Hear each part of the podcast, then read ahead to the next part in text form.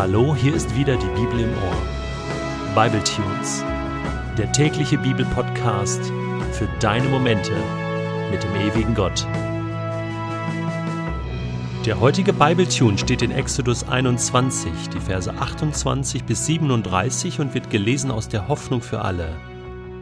Wenn ein Rind einen Mann oder eine Frau so stößt, dass sie sterben, muss das Rind gesteinigt werden und niemand darf von seinem Fleisch essen. Der Besitzer aber geht straffrei aus. Falls aber das Rind schon vorher auf Menschen losgegangen ist und der Besitzer es trotz Warnung nicht eingesperrt hat, muss das Tier gesteinigt werden, und auch der Besitzer soll sterben. Ihr könnt ihm aber die Möglichkeit geben, sich durch ein Sühnegeld freizukaufen. Dieses Geld muss er in voller Höhe zahlen. Das gilt auch dann, wenn das Tier einen Jungen oder ein Mädchen tödlich verletzt hat. Tötet das Rind einen Sklaven oder eine Sklavin, muss der Besitzer ihrem Herrn 30 Silberstücke bezahlen und das Tier soll gesteinigt werden. Wenn jemand die Abdeckung von einer Zisterne wegnimmt oder eine Zisterne neu aushebt und die Öffnung nicht zudeckt und ein Rind oder Esel fällt hinein, dann muss der Besitzer der Zisterne Schadenersatz leisten. Er soll dem Besitzer des Tieres den Wert erstatten, das tote Tier aber gehört ihm. Wenn ein Rind das eines anderen niederstößt und tötet, sollen beide Besitzer das lebende Rind verkaufen und sich den Erlös teilen. Ebenso sollen sie das tote Tier unter sich aufteilen. Wenn aber das Rind schon vorher auf andere Tiere losgegangen ist und sein Besitzer es trotz Warnung nicht eingesperrt hat, dann muss er das tote Rind durch eines seiner Tiere ersetzen. Das getötete Tier aber gehört ihm.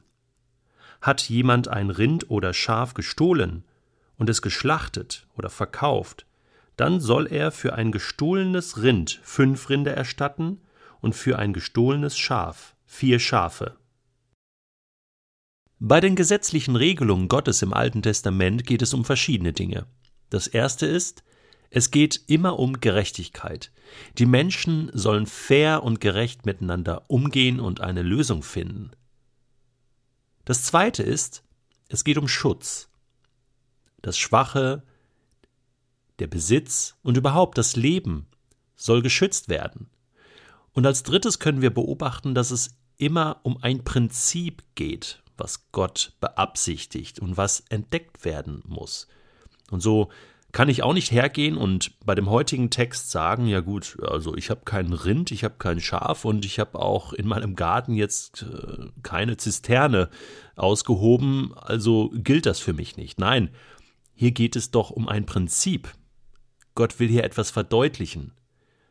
Hier ist das Prinzip des Schadenersatzes. Schadenersatz. Betrifft mich das?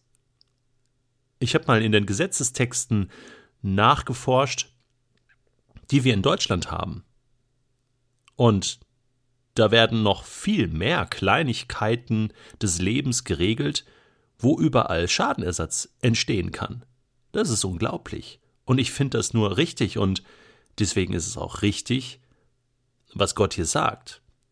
Aber worum geht es Gott? Er kann ja jetzt nicht jedes einzelne Detail regeln und sagen, achte hier drauf, achte da drauf, sondern es geht um ein Prinzip.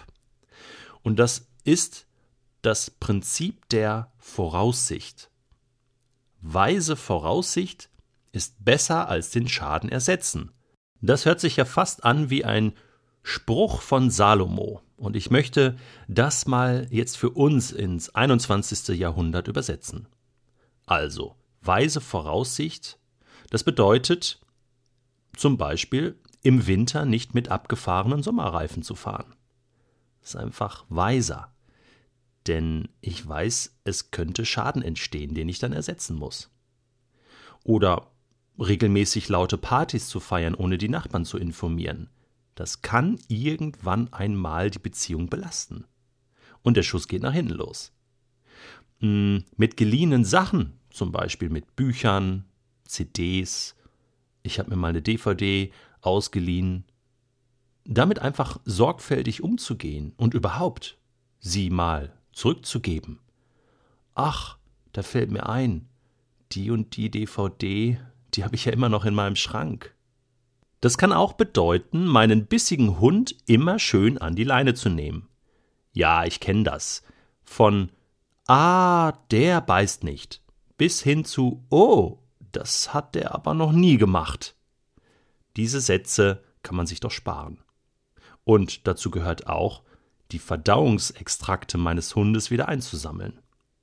Das schont einfach die Natur. Und meine Nase. Hm, ein bisschen wichtiger ist aber noch, zum Beispiel meinen alkoholisierten Freund nicht mehr Auto fahren zu lassen. Sonst ist nicht nur er, sondern sonst bin auch ich das Rindvieh. Es könnte auch bedeuten, am Sonntagnachmittag nicht einfach laut den Rasen zu mähen. Und am Samstagabend dem Ehemann nicht die Sportschau zu verbieten.